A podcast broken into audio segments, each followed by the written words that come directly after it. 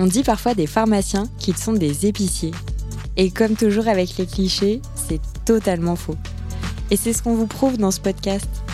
Vous allez écouter des étudiants en pharmacie qui s'interrogent sur la santé d'aujourd'hui et de demain. Quel est l'avenir de la santé mentale? À quoi ressemblera la communication digitale dans le futur? Le numérique peut-il soigner les patients? Et vous verrez, les pharmaciens ne servent pas qu'à vendre des boîtes. Bonne écoute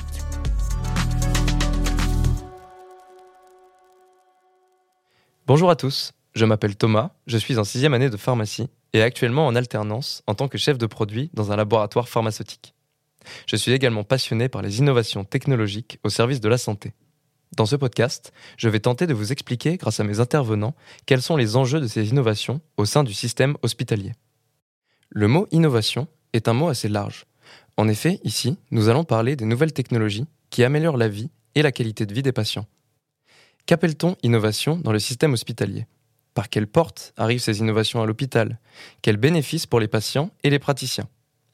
Nous allons faire des allers-retours entre la digitalisation du milieu hospitalier, les dispositifs médicaux connectés et les dispositifs médicaux dits classiques pour poser des éléments de contexte afin de bien détourer cet environnement. Mais tout d'abord, pourquoi avoir choisi ce thème? J'ai toujours été très intéressé et très en faveur d'allier le monde du digital à celui de la santé. En effet, depuis quelque temps maintenant, le digital a pris une place considérable dans le monde de la santé. C'est aussi durant mon externat de pharmacie en cinquième année à l'hôpital que je me suis rendu compte du manque de digitalisation de ce milieu, avec des logiciels parfois archaïques, des systèmes de communication obsolètes, un manque de support de formation à disposition, etc. J'ai également pu, au cours de mon alternance en industrie pharmaceutique, assister à une plénière lors d'un congrès d'oncologie qui parlait justement du monde des DM connectés et des innovations digitales, et de leurs arrivées dans le monde de l'hôpital. Cela n'a fait que renforcer mon intérêt pour ce domaine. Je peux de plus m'appuyer sur mon expérience en agence de communication digitale en santé qui m'a permis de découvrir les outils technologiques et innovations associés au monde de la santé. Une problématique m'est donc apparue pour la réalisation de ce podcast. Où en est la digitalisation du monde de la santé aujourd'hui et quels en sont les enjeux? C'est pour tenter de répondre à cette question que je vous invite à me suivre aux côtés de professionnels de la santé afin de procéder à un état des lieux et de pouvoir distinguer quel avenir nous est réservé quant à la digitalisation du monde de la santé. Dans un premier temps, nous allons parler de l'hôpital connecté avec Cédric Giorgi, directeur adjoint de la start-up Caduceo et fondateur du podcast en santé Hospitech. Il nous raconte dans un premier temps comment il est arrivé dans le monde de la santé, puis dans le monde de la santé connectée. Ça fait 15 ans que je suis dans le monde des startups euh, et dans le digital. Euh, je suis passé par l'IoT, par la consommation collaborative, par le mobile. Euh, et c'est la première occasion que j'ai eue d'aller dans le secteur santé. Je voulais aller dans la santé par, pour l'impact que ça peut faire sur, la société et sur le, le bien commun. C'est une histoire de rencontre début 2020, janvier, je démarre. Euh, deux mois et demi plus tard, euh, euh on démarre euh, deux ans de, de pandémie euh, dont on sort ou pas, on verra. Donc ça a été pas mal chahuté, mais voilà, une soif d'apprendre. en fait, pourquoi je change de secteur à chaque fois, même si je reste monomaniaque de la tech et du digital, c'est pour apprendre en fait un peu plus à chaque fois. Il y a des profils, voilà, soit horizontal, on aime apprendre sur plein de sujets, soit vertical, on aime se hyper spécialiser. Moi, je suis plutôt du, du genre horizontal et, et essayer d'aller euh, découvrir euh, et faire des ponts aussi entre peut-être plusieurs euh, sous-écosystèmes. Par la suite, nous avons pu échanger sur la situation digitale du monde de la santé, sur ce que pensent les praticiens du monde numérique, comment faire pour intégrer ce dernier à l'hôpital et quels en seraient les bénéfices. Ce qu'on voit, c'est qu'il y a quand même plusieurs choses. Il y a un retard de la digitalisation et du numérique euh, en santé. Je suis pas le premier à le dire, euh, je suis même un des derniers puisque j'arrive après plein d'autres gens. Hein. Et euh, des freins aussi liés au, croisement en fait entre les spécialités. Donc les idées principales qui ressortent, c'est euh, il faut que le numérique soit euh, une façon ou l'innovation technologique au sens large, mais une façon de faire gagner du temps aux professionnels. cette notion de temps, elle est, extrêmement importante.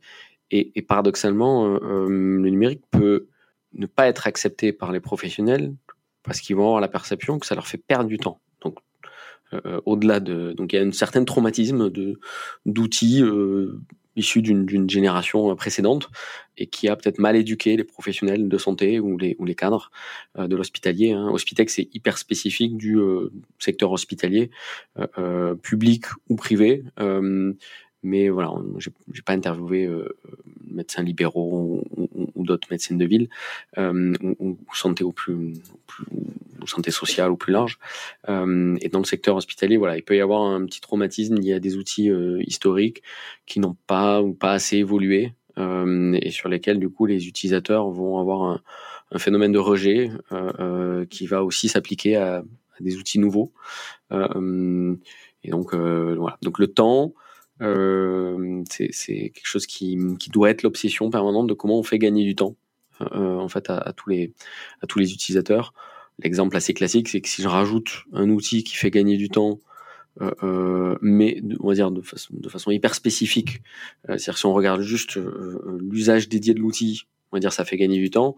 Si on regarde de façon plus systémique, qu'en fait cet outil en plus va faire perdre du temps parce qu'on va devoir changer de contexte, il y a pas, il y a la double saisie, il y a machin, il y a truc, mais le gain in fine, il va pas être euh, positif, il va être négatif. Et ça, euh, c'est quelque chose qui, revient beaucoup. Euh, on, a, on parle beaucoup aussi de la donnée, hein, l'accès à la donnée, la complexité, le potentiel, et en même temps la réalité qui est que il y a encore un peu besoin de temps pour que les usages se, déploient. et puis des, idées autour des ce que certains appellent les compétences frontières. C'est le fait que euh, au niveau de la formation euh, et au niveau des, écosystèmes, hein, comme on pourrait dire dans le digital, l'écosystème de la santé n'est pas encore assez euh, en contact avec l'écosystème des, des innovateurs et des technologies. et plus on maximisera les contacts au plus tôt, bah, plus on aura des meilleures solutions, plus adaptées aux besoins, qui trouveront le marché, et des professionnels qui seront plus aussi prêts et aptes à accueillir de l'innovation technologique. Nous avons ensuite abordé les enjeux de cette transformation de l'hôpital, notamment les mesures mises en place. C'est vraiment déjà voilà, le, temps le temps en santé est un temps long. Hein, euh, euh, les choses prennent plus de temps. Euh, il faut aussi, au niveau, ne serait-ce que la sécurité des données, la réglementation, donc le, côté réglementaire pour certains dispositifs médicaux, notamment numériques, toute la gestion de l'approbation du patient. C'est normal que ça prenne du temps, mais ça peut être des fois mis en opposition avec le temps start-up, le temps innovateur qui a, qui a besoin ou qui a, qui a envie d'aller vite. Euh, c'est là où ça peut être voilà, de, de rythme. Donc il faut arriver à trouver un rythme commun. C'est jamais, c'est, aucun des deux, des deux, côtés qui a raison. C'est plus euh, toujours au milieu qu'il faut trouver un, un terrain d'entente. Aujourd'hui, euh, si, si, on, regarde aussi quels sont les programmes qui sont poussés par le, euh, par le gouvernement, hein, euh, le, Ma Santé 2022, c'est déjà pour mettre les, les fondations. le Ségur du numérique, c'est pour essayer de rattraper euh, euh, l'historique pour qu'il y ait une meilleure interopérabilité, pour alimenter euh, le DMP, pour utiliser l'INS, pour la messagerie sécurisée. Oui, donc on est sur des sujets qui sont qu'on pourrait considérer comme comme des sujets de base. Donc dès qu'on veut aller au-delà, euh, bah, c'est peut-être dans les années à venir. Euh, et aujourd'hui, on essaie plutôt de d'avoir un rattrapage de ce de ce retard sur euh, la transformation digitale et le, système, système informatique hospitalier. Après un bel état des lieux concernant le milieu hospitalier posé par Cédric Giorgi, nous allons nous intéresser de manière plus concrète à l'hôpital avec Nicolas Martelly. Il est MCUPH à l'hôpital européen Georges Pompidou et également créateur du podcast en santé Deux mots sur les dispositifs médicaux. Il va nous parler de l'utilisation des DM dans le domaine hospitalier, de la part des DM qui sont connectés de comment arrivent ces DM dans l'hôpital et de comment est assurée la formation du personnel hospitalier les concernant. Alors donc je m'appelle Nicolas Martelly, je suis euh, pharmacien hospitalier, donc euh, ça c'est un des métiers euh, que j'exerce. Donc je travaille à l'hôpital européen Georges Pompidou, qui est un des hôpitaux de l'assistance publique des hôpitaux de Paris, et je m'occupe exclusivement de dispositifs médicaux. Alors, généralement, quand euh, je veux donner une définition assez euh, rapide et simple du dispositif médical, j'ai coutume de dire que c'est tout ce qui soigne et qui n'est pas un médicament. Voilà, pour faire très très court. pas tout à fait juste non plus, mais en tout cas, ça a le mérite d'être, comment dirais-je, assez évident pour tout le monde de comprendre que bah oui, euh, j'ai un, objet de santé qui me permet de me soigner, qui n'est pas un médicament, eh ben il y a de très fortes chances que ce soit un DM. Alors, un dispositif médical, si on rentre un peu plus dans le détail, c'est tout produit, article, implant, euh, voire un logiciel euh, qui euh, est destiné à des fins médicales. Donc ça, c'est l'élément le plus important dans la définition d'un dispositif médical, c'est qu'il est utilisé pour bah, traiter des pathologies chez l'homme. Alors ça peut être pour à visée thérapeutique, à visée diagnostique, pour compenser un handicap, par exemple. Et l'autre élément qui est important dans la définition du dispositif médical, c'est que l'effet euh, de ce dispositif n'est pas obtenu par des moyens pharmacologiques, immunologiques ou par métabolisme. Et ça, c'est clairement l'inverse en fait de la définition du médicament qui lui agit par une action principale voulue euh, pharmacologique, euh, immunologique ou par métabolisme justement. donc le DM va avoir une action mécanique ou physique. D'accord, donc mécanique, hein, ça, ça, remplace une fonction du corps, par exemple un implant articulaire, hein, par exemple un implant de hanche, euh, bah, ça va remplacer l'articulation de la hanche, hein, voilà, tout simplement. Et physique, eh ben, ça, par exemple, un effet, euh, ça peut être par exemple l'effet euh, de la chaleur, par exemple, qui va avoir un effet sur, par exemple, l'ablation d'un foyer arythmique dans le traitement d'une arythmie cardiaque, par exemple. Donc ça, c'est la définition du, du, dispositif médical. Mais vous avez aussi, il y a aussi des dispositifs médicaux qui peuvent avoir euh, en plus de leur action mécanique, une action pharmacologique. Hein, euh, généralement, pour, euh, je prends un exemple qui parle à pas mal de monde, hein, c'est le stent coronaire à libération de principes actifs qu'on peut utiliser dans le traitement donc des sténoses des artères coronaires. Bah, il y a un effet mécanique avec le stent, hein, ce petit ressort, et puis il y a l'effet aussi pharmacologique associé aux principes actifs qui s'y trouvent. Voilà. Donc ça, mais ça reste un dispositif médical. La deuxième partie de ta question, c'était par rapport euh, donc euh, aux dispositifs médicaux connectés. C'est bien ça. Bah, les dispositifs médicaux connectés, déjà, euh, comme leur nom l'indique, ce sont des dispositifs médicaux. D'accord? Donc, ça concerne des produits de santé qui ont une finalité médicale voulue. et donc ça, c'est très important parce que à l'heure actuelle, il y a beaucoup de produits qui pourraient ressembler à des dispositifs médicaux connectés. Je pense à pas mal de solutions euh, digitales, notamment euh, numériques, euh, qui n'ont pas le statut de dispositif médical et qui sont plutôt des produits de bien-être. par exemple, un dispositif. Qui permet de compter les pas n'est pas un dispositif médical. C'est un dispositif de bien-être. D'accord? Si on considère, par exemple, les solutions qui sont un peu plus, on va dire, digitales, c'est vrai qu'à l'heure actuelle, euh, je serais tenté de te dire que bah, elles n'ont pas tant envahi l'hôpital que ça.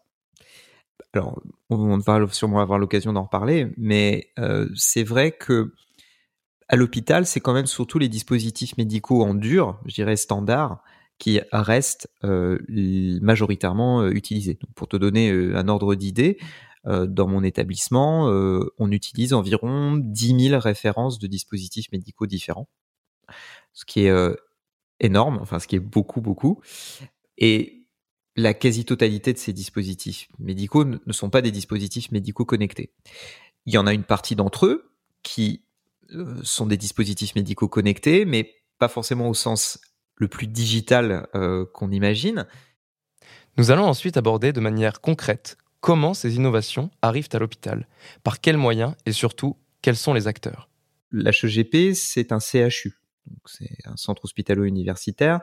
Donc euh, c'est vrai que dans les CHU, dans les grands hôpitaux en général, euh, il y a une activité de recherche qui est euh, assez importante.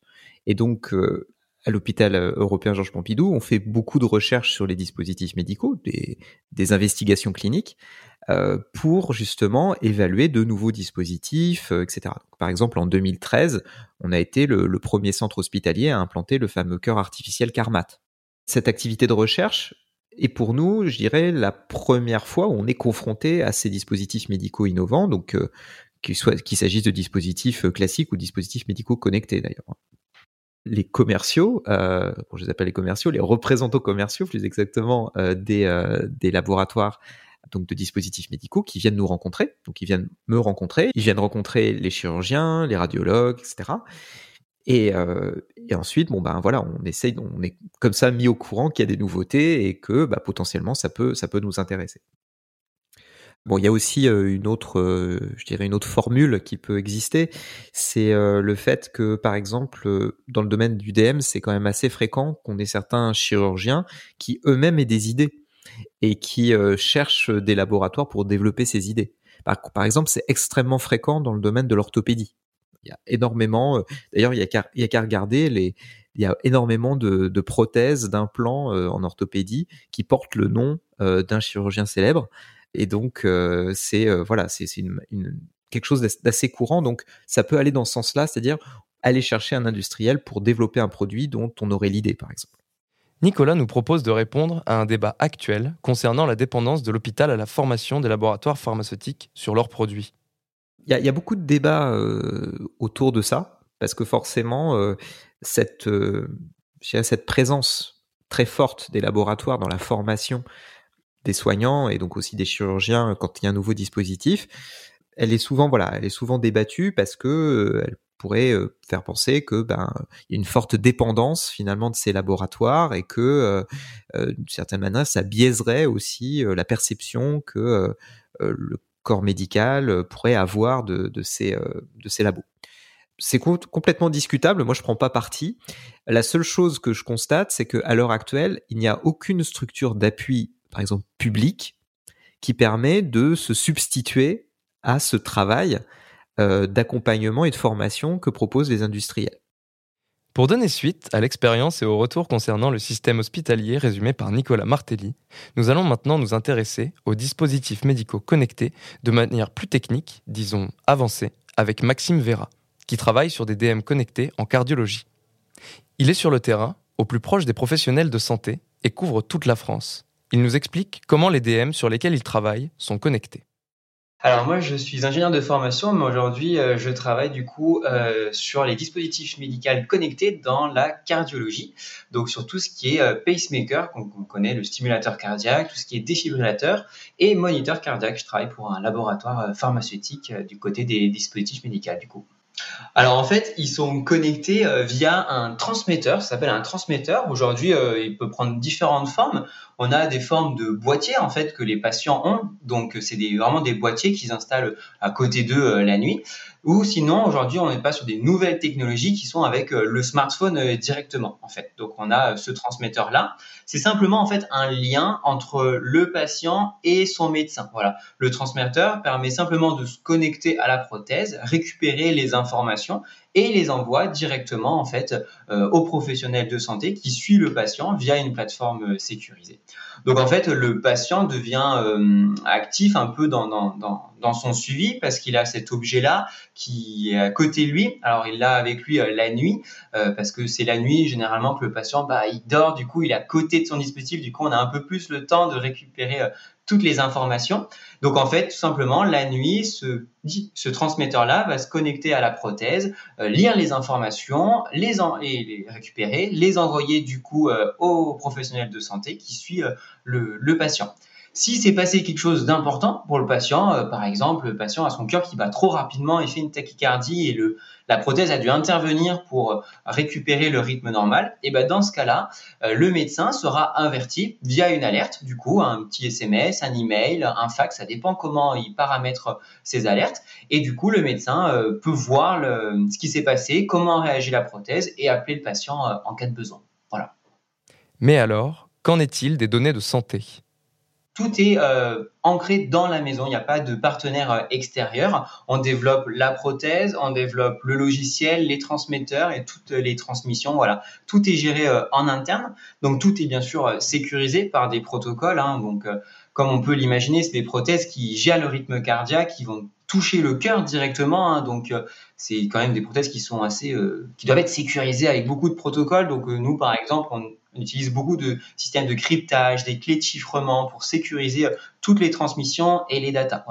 Pour parler encore plus de sécurité, euh, pour éviter que quelqu'un, un, malfaiteur, puisse venir paramétrer toucher la prothèse et engendrer des arythmies non voulues pour le patient et possiblement faire des choses qui sont un, peu plus graves.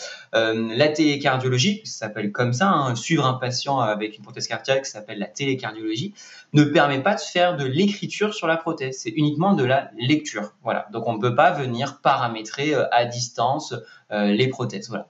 Donc vraiment, tout le système est ultra sécurisé au maximum pour éviter toute intrusion et tout risque pour, pour le patient. Par la suite, nous abordons, comme avec nos autres intervenants, quelle est la porte d'entrée de ces DM à l'hôpital, afin d'avoir une réponse comportant différents points de vue professionnels. La porte d'entrée d'un hôpital, alors tous ces dispositifs en fait sont régis par des appels d'offres. Donc c'est l'hôpital qui euh, ouvre un appel d'offres et euh, après chaque constructeur de dispositif répond à l'appel d'offres euh, avec les produits qui, qui lui correspondent. C'est toujours comme ça. Il n'y a pas de vente directe aux patients, euh, parce qu'on n'a pas le droit en France, tout simplement. Et euh, c'est pas de vente non plus directe à l'hôpital, c'est toujours régi euh, par appel d'offres en collaboration avec la pharmacie et le service du coup de rythmo du centre. Voilà. Donc ils arrivent par cette porte-là. De la même manière, nous allons voir ce qu'il en est de la formation du personnel hospitalier, du point de vue d'un industriel sur le terrain. La prothèse va toucher en fait plusieurs euh, personnes. Hein. La première personne, c'est le médecin qui va implanter euh, la prothèse. Alors ce médecin-là, bah, lui, bah, il est formé par son diplôme de, médecin en cardio et en rythmo euh, spécifiquement. Et ensuite, il, a des spécificités à, avoir, des, diplômes en plus pour implanter une prothèse cardiaque. Ensuite, l'infirmière, bah, elle va être du coup bah, diplômée d'un diplôme d'infirmière avec une euh, spécialité en cardiologie, du coup, pour la lecture des, tracés.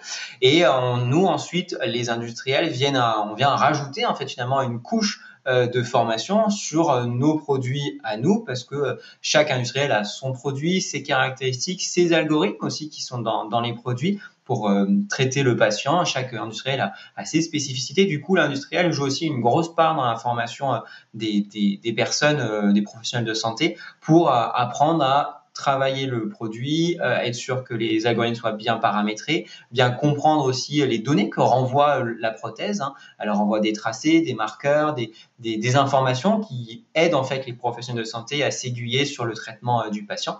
Du coup, c'est l'industriel qui gère aussi euh, toute cette, euh, cette partie-là euh, de formation. Voilà.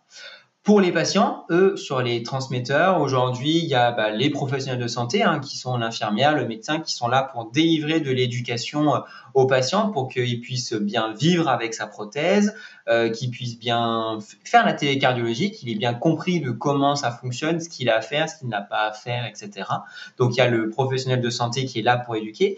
Mais aujourd'hui, en plus de ça, les industriels développent aussi euh, beaucoup de services euh, pour venir en fait accompagner euh, ce flot de patients dans l'éducation de la télécardiologie, de son DM connecté, pour en fait venir aider le patient à être mieux connecté et à, à éviter que le patient soit le plus déconnecté en fait le moins longtemps possible être sûr qu'il envoie le maximum de data et en temps voulu. Voilà. Donc les industriels aussi jouent un rôle de plus en plus dans l'éducation des patients via des services, via euh, des, euh, des brochures, de l'information aux patients euh, directement, voilà, des choses, des, outils. Donc finalement, il y a beaucoup de monde qui joue un rôle dans l'éducation dans l'éducation des personnes qui peuvent toucher la prothèse, l'industriel, le cursus de formation classique, etc.